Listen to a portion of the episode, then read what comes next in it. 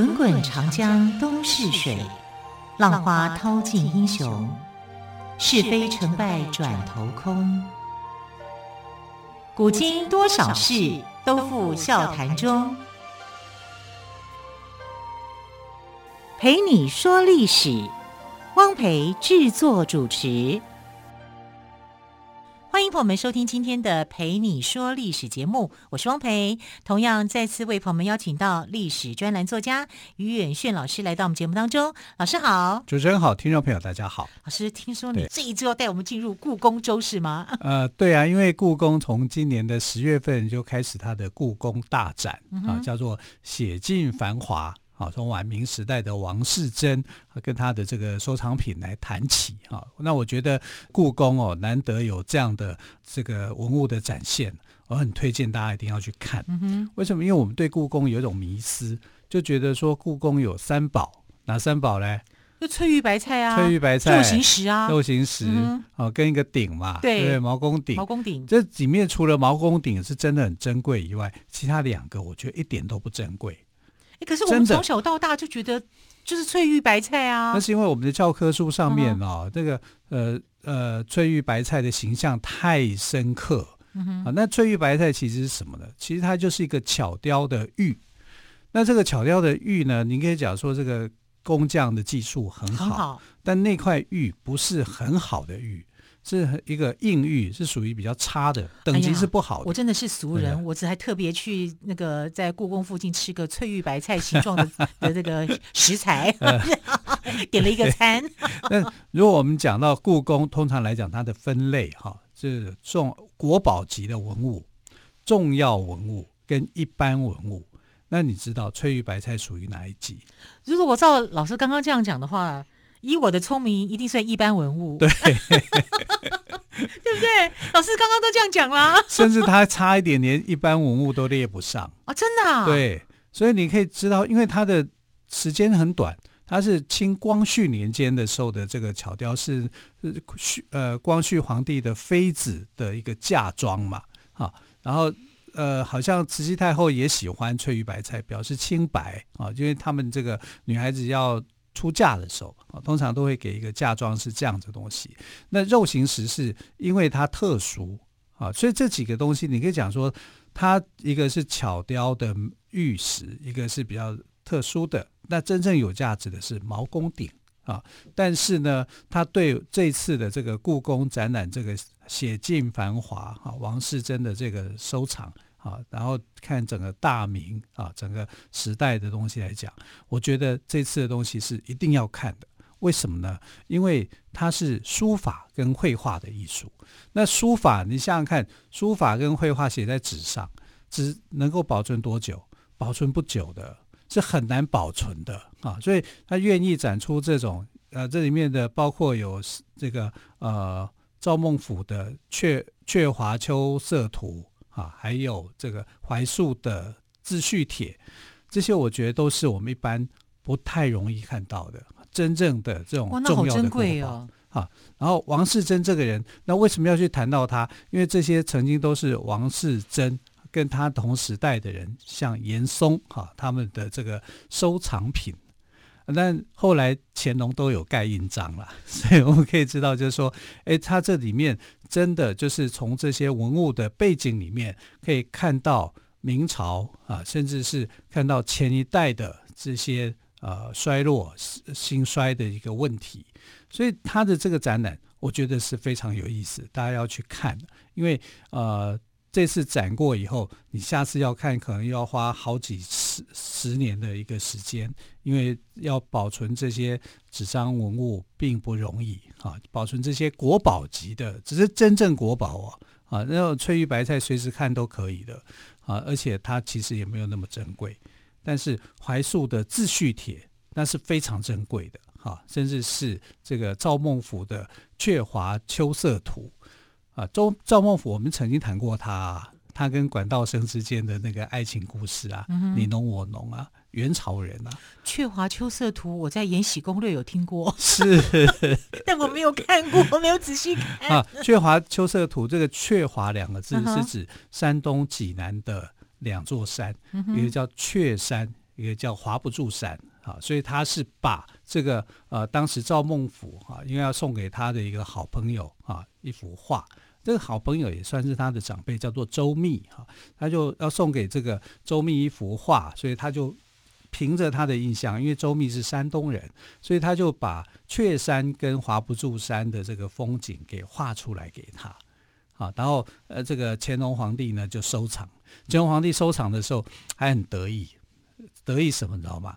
他说：“哎呀，这两座山的位置画错了，把西边的画到东边，东边画到西边，这样子啊，还写了呃很多文章，还写诗啊。结果后来富察皇后在他写完这首诗以后就过世了啊。从此以后他就不去这个山东济南，因为他是。”变成他的伤心地啊，所以这还是有故事啊。所以故宫这次的展示有太多太多的故事。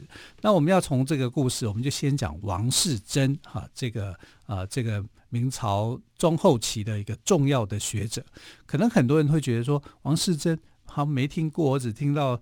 祝枝山呐、啊，我对明朝的 文征明、祝枝山、唐伯虎，对，可能还觉得有名。对，但是他们真的也是非常有名啦。但王世贞是比他们在后期一点哈，他是呃这个明明世宗、嘉靖朝跟隆庆朝，还有等于是明朝中后期了。对，明朝中后期，距离明朝的灭亡大概还有将近六十年的一个时间呐。哈，所以是他是那个时期的一个重要的才子跟学者。啊，也是一个天才型的人物啊，是明朝后期的一个很重要的一个呃文人啊。那他也是一个收藏家，哈，所以所以他是他有点像乾隆皇帝啊，他就是民间版的乾隆，他也是一样到处去盖印章啊，到处写什么，他会去辨识一些古物的真伪。好，所以你知道他的印章哦，有很多是假印章。呃，所谓的假印章是后世去模仿他的印章去盖，因为他的他是一个评论家、鉴赏家，好，被他评论跟鉴赏的东西呢，就会非常的出色，好，非常的好这样子，所以很多人就去干脆去模仿他的印章，然后去乱盖，啊，就是说，哎，这个是王世贞品评过的，王世贞鉴赏过的，然后这样就可以把价格抬高。哎，他是这种人物哦，所以他其实是我们忽略掉的一个人哈。那王世贞呢？呃，到底是一个在历史上是一个什么样的地位？好，我们先来讲，就是说他的祖先呢，其实蛮伟大的，蛮厉害的哈。因为他们原本是琅琊王氏，琅琊琅琊琅琊榜啊，琅琊琅琊王氏，他本来是这这个出身的，所以琅琊王氏里面呢，在呃，他的祖先里面最有名的是东晋的这个宰相，叫做王导，啊，王导非常有名嘛，哈，所以，但是后来他们的世家家族呢，后来就到处离散，离散到后来就是他到的这个江南这一带，哈，就是变成太仓王氏，所以太仓王氏呢，太仓就是现在的江苏苏州太仓市，啊，所以呃，这个他们从原本哈。在山东琅琊，然后后来变成到了这个呃江苏啊，这个有点历史上面的一个离乱的一个过程。但是呃王氏的家族呢啊是很兴旺的哈，至少他的父亲这一辈，他父亲叫王瑜，然后他的祖父叫王卓啊，他们啊都是在。呃，明朝的那段时间呢，呃，除了是文人以外，哈、其实也是一个武官，哈、像他的父亲还当过蓟辽总督，哈、就是呃，当过这个文臣继任当武官这样的一个角色。那他这个人呢，是很很有名的。我们知道，举一个例子来讲，他怎么样有名法？当时明朝的一个大医师李时珍啊。嗯哼，《本草纲目》对李时珍就可李时珍可能比王王世珍还更有名啊，因为李时珍是大家所推崇的世界级的这个医师，到现在来看他的著作是非常了不起的。可是李时珍写完《本草纲目》，落落等这样，当时人家是花了多少心血啊？对呀、啊，对啊，以性命来写的耶，是啊、他试的药都好怕他中毒，一辈子就写这么一本书。啊、可是他的书是大套书啊，对不对？你想想看呢、啊，这么几几百万字的书籍要出版下来多困难呐、啊！以明朝的出版哦，在出版业在明朝的时候是很繁荣的啊，因为因为印刷术盛行的关系啊，他们还懂四色印刷，还可以做彩色印刷。哇，那个时候就有四色印刷。对对对，他们有四色印刷，是技术非常好的。嗯、那可是问题是，你出这么大部书给谁看呐、啊？然后就那么专门，对啊，我又没有要当医生，对啊，就就很困难啊，出版社就很头痛啊，嗯、就是说我为什么要出你的书？结果后来是怎么样？找上了王世珍哦，请王世珍写序。啊，所以写序的人就推荐人这样子就对，对，就是推荐人，就叫他推荐、嗯、啊。就王世珍一看他的东西，哇，就觉得非常敬佩，对，对对对，用一生的来写，对，所以他后来就为这本书写序。可是他自己写序，他还是很龟毛的，嗯、就是说我一定要把书看了，看了以后我才能够决定说这本书怎么写，它的价值在哪里？对，因为我是够分量的人啊，啊，我我要帮你做推荐，那就我一定要看过，我看过以后我觉得值得，我才会写。是，所以他还曾经跟李时珍去讨论说，哎，你可能书的哪个部分有问题？嗯、他要理清楚以后，他才写序，写序哦。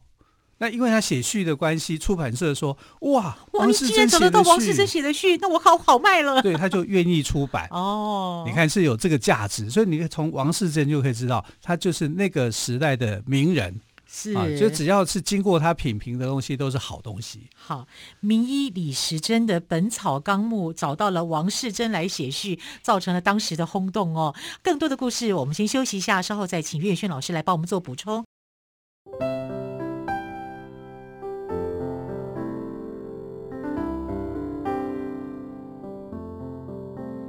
听见台北的声音，拥有颗热情的心，有爱与梦想的电台，台北广播 FM 九三点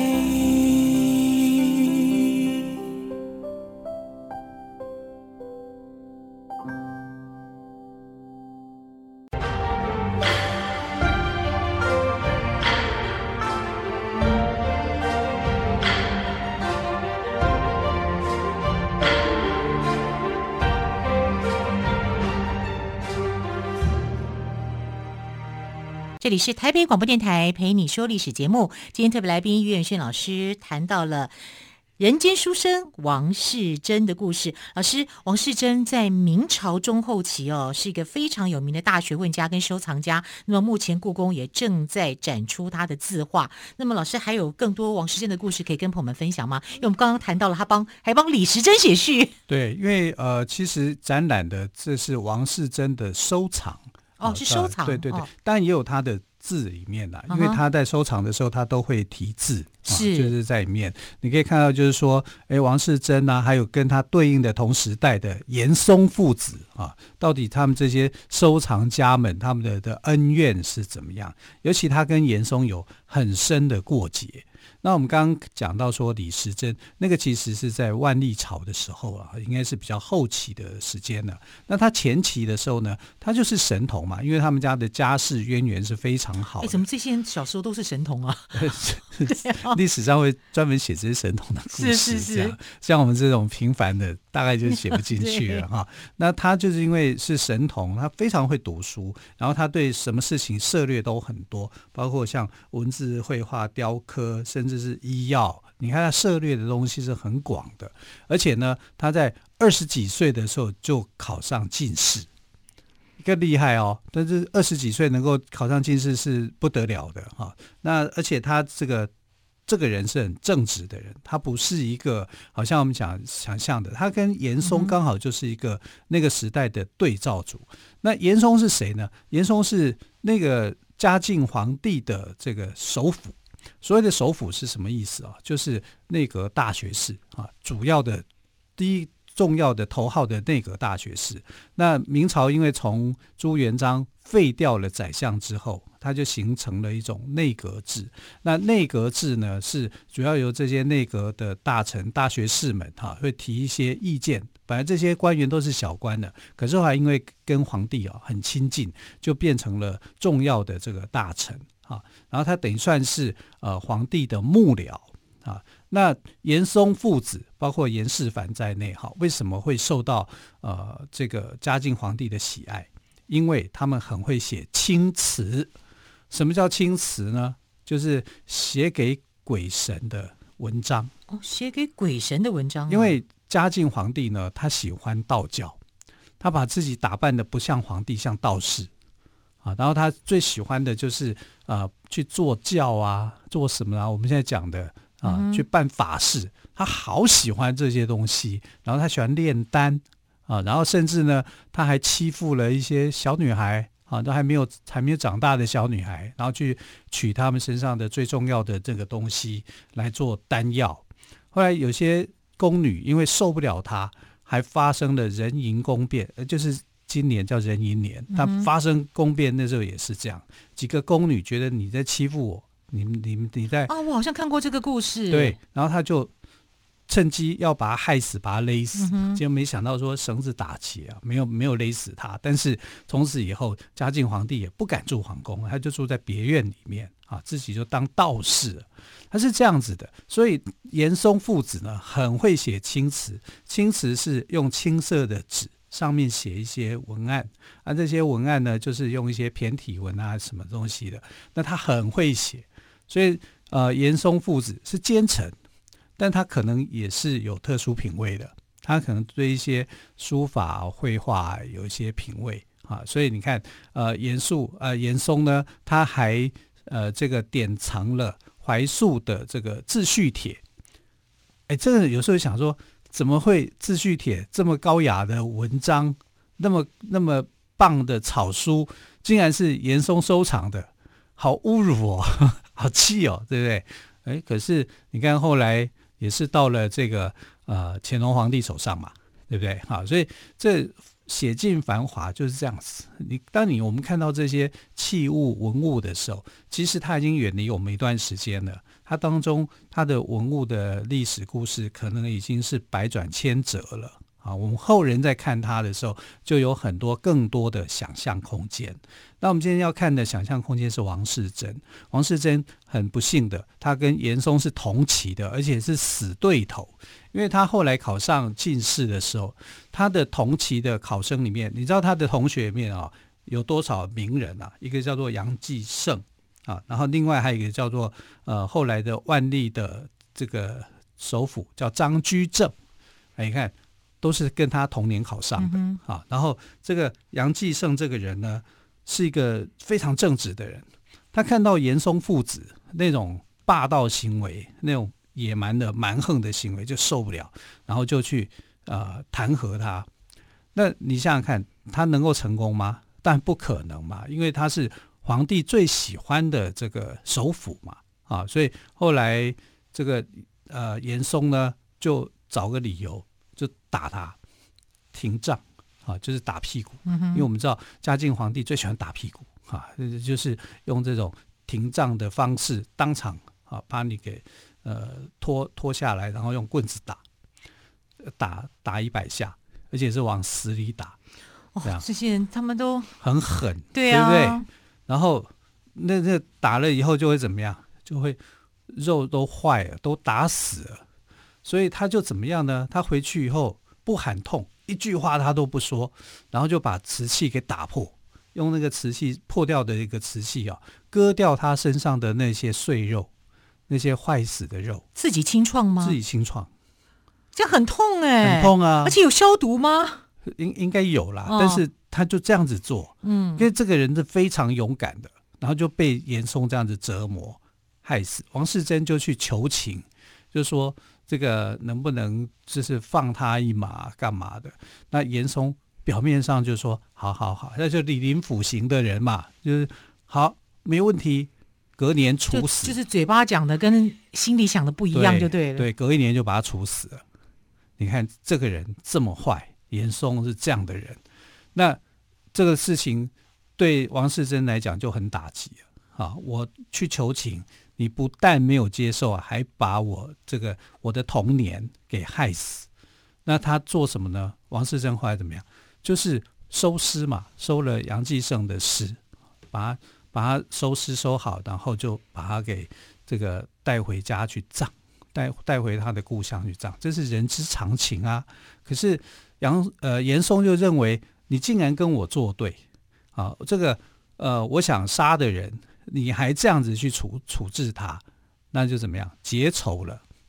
那结仇仇仇从哪里来？从他的父亲来，他的父亲叫王瑜，那个时候是这个在兵部里面当官啊，然后同时也是这个蓟辽的总督啊，然后在呃嘉靖大概三十五年左右的那个时间啊，就发生了这个呃蒙古外族，也就是鞑靼他们来进攻嘛，那你必须要去守卫啊，啊，但是呢，呃，他的父亲不是真正的那种懂。军事方面的哈，他就中计了，中计了以后呢，就被处死。那处死是皇帝下令的，啊，就是那个呃嘉靖皇帝。但是嘉靖皇帝那个处死的那个文章是谁写的？严嵩。那你说这里面会不会有问题？当然了，可能是严嵩想要他死，他自己就假造了一个命令，嗯、就这样子。所以后来王世贞的父亲就因为这样子被杀掉了。你说这是不是对王世贞的一个很大的打击？当然，对。对，其实他就是故意的啊！就是谁叫你你要去袒护杨继盛，袒护你的童年，还为他收尸，还为他怎么样？那我就找机会啊！你的父亲犯了错，这个错呢，你说罪不至死嘛？哎，在皇帝的眼光里面来讲，就认为说你可能你该死。在这个严嵩的推波助澜，或者甚至是严嵩造假的情况之下，他的父亲就这样子就过世了。在历史上，当皇帝开始喜欢口蜜腹剑的人的时候，这个朝代的国祚就开始下滑了。是，你看嘉靖皇帝就是这样糟糕的皇帝。嗯。好，时间的关系，更多王世贞的故事就期待明天于远炫老师再继续跟我们分享喽。老师，谢谢，亲爱的朋友，明天再会，拜拜。